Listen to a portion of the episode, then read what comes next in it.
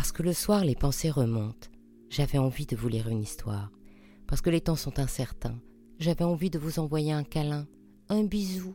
Alors je vous propose le bijou, comme un bisou du soir.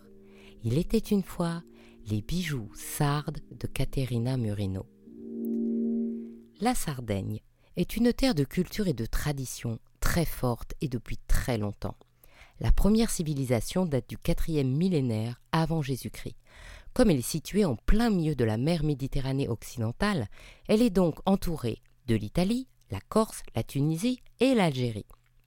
Cette situation particulière explique à la fois les influences culturelles diverses dont entre autres ses savoir-faire ont bénéficié, mais aussi combien, pour se préserver, elle a dû créer une culture et des savoir-faire propres pour sauvegarder son identité. Aussi, les bijoux sardes et le savoir-faire joaillier sarde sont-ils très particuliers et reconnaissables? Il y a d'abord la technique du filigrane. Le mot filigrane vient du latin filium qui veut dire fil et granium qui veut dire grain. Le mot provient de l'orfèvrerie dont l'origine remonte au IVe siècle avant Jésus-Christ entre les Grecs et les Étrusques. Le filigrane se compose de minces fils de métal, en or ou en argent, torsadés ou pas, soudés par une plaque de métal ou entre eux et laissant des jours des espaces vides qui évoquent un effet de broderie. L'orfèvrerie étrusque y mêle la technique de la granulation, ce qui est la technique pour faire des petits grains. Et c'est très difficile de façonner une petite boule en métal sans que le métal fonde complètement et ensuite de le positionner sur le bijou en prenant encore le risque que le chalumeau fasse fondre le petit grain de métal. Cet artisanat joaillier de la patience s'est développé en Sardaigne à partir du XIIe siècle grâce à la présence de gisements miniers argentifères importants, mais aujourd'hui inactifs. Le travail du corail est une autre particularité de la Sardaigne. Le corail sarde est de l'espèce Corallium rubrum à l'intense couleur rouge vif. On ne peut le recueillir que trois jours par an à Alghero. La pêche doit se faire à au moins 80 mètres à la main et les pêcheurs de cet or rouge demandent au moins 25 autorisations pour le faire. Il faut dire que le Sud adore le corail. Dans le catalogue de la collection d'amulettes du Museo del Trare à Madrid, la conservatrice Antonia Herradon Figueroa explique que le corail est souvent utilisé comme talisman, car on pense qu'il éloigne les peurs et le mauvais œil. C'est pourquoi les jeunes enfants reçoivent très tôt un pendentif, un charms de ce matériau. On ne doit d'ailleurs jamais l'acheter pour soi, car la chance ne s'achète pas, il faut se le faire offrir il faut aussi qu'il soit très rouge afin que, très visible, il devienne la cible du mauvais sort pour protéger son porteur. Le myrte est un autre symbole fort de la Sardaigne, qui est donc très inspirant pour les artistes et les joailliers. Le myrte est utilisé en cuisine pour parfumer le gibier ou pour composer la liqueur murta, car les baies ont un goût proche de celui du genièvre.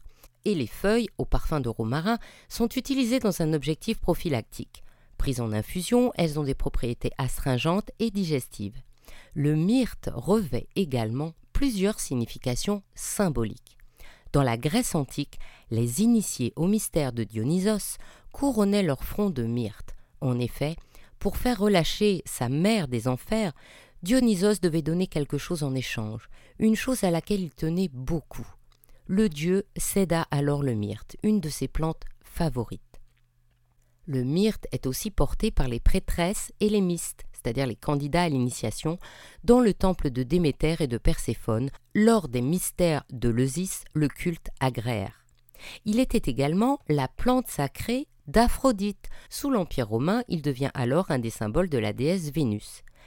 La muse Erato, dont le nom signifie désiré ou aimable et qui dérive de la même racine qu'Eros, est souvent représentée avec une couronne de myrte de rose. Les bijoux sardes sont liés aux costumes traditionnels et empreints de symbolisme. On raconte que des fées, dans leur maison enchantée, tissaient des étoffes brodées avec des fils d'or et d'argent et incrustées de pierreries, et que l'art du filigrane en découle.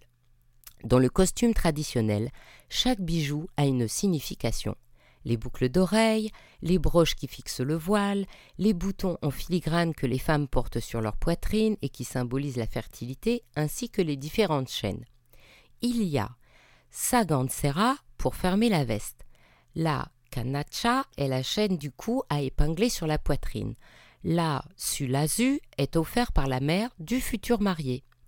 Et Sulazu obéit à plusieurs codes. La première partie, Frochu, symbolise la fertilité, la partie centrale, Joya, la confiance dans la gestion de la maison, la troisième partie, Dominu, exprime la maîtrise de la maîtresse de maison. Les femmes sardes conservent précieusement ces bijoux qui sont transmis de génération en génération. Quand elles s'en séparent, c'est qu'elles en font don en tant qu'ex-voto au sein de leur village lors des fêtes traditionnelles.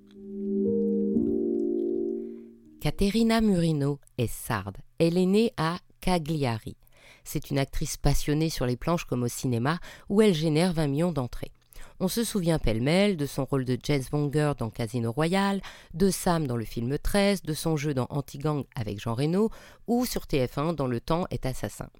Mais Caterina Murino est aussi gémologue et a donc créé deux collections de joaillerie qui font connaître les techniques sardes et permettent aux joailliers sardes de rester travailler sur leur île. Pour valoriser le filigrane, elle a créé la bague Fili en or jaune qui ressemble à l'alliance sarde traditionnelle. Et elle a aussi imaginé de grandes créoles, des croix et des choqueurs assortis dans cette technique. Fili di Quercé est une autre collection en filigrane resserrée sur le même principe. Pour faire apprécier le corail, elle a créé le splendide collier Festa de l'anime, un ruissellement de petites perles de corail très rouges qui coulent sur la poitrine. La technique est typique du savoir-faire sarde car les perles sont assemblées sur un fil souple qui donne l'illusion des branches de corail, mais qui sauvegarde la matière et ajoute une grande souplesse de portage. Si on préfère quelque chose de plus aérien, la grande danza de sa nouvelle collection est idéale. C'est une fine chaîne filigranée et du corail. Tous les symboles sardes, en sautoir, boucles d'oreilles, bracelets, qui sont aussi déclinés en turquoise, la couleur de la mer sarde. Pour montrer le myrte, Caterina Murino a créé des boucles d'oreilles asymétriques. L'une entoure l'oreille et montre les feuilles et la fleur, l'autre est une puce d'oreille qui montre la baie. Quant à la bague Filidi Aqua, elle incarne la baie qui est reliée par une fine chaîne à un anneau de filigrane. C'est une bague avec laquelle on peut jouer en glissant la chaîne entre les doigts. Il y a beaucoup d'autres bijoux à découvrir sur son site ou chez Goralska. Enfin, Caterina Murino est une joaillère engagée.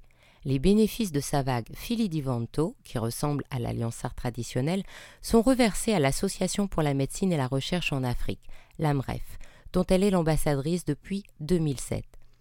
Et pour aider les malades du coronavirus, Caterina a aussi décidé de reverser les bénéfices de sa bague Fili di Quercé aux hôpitaux de la Sardaigne.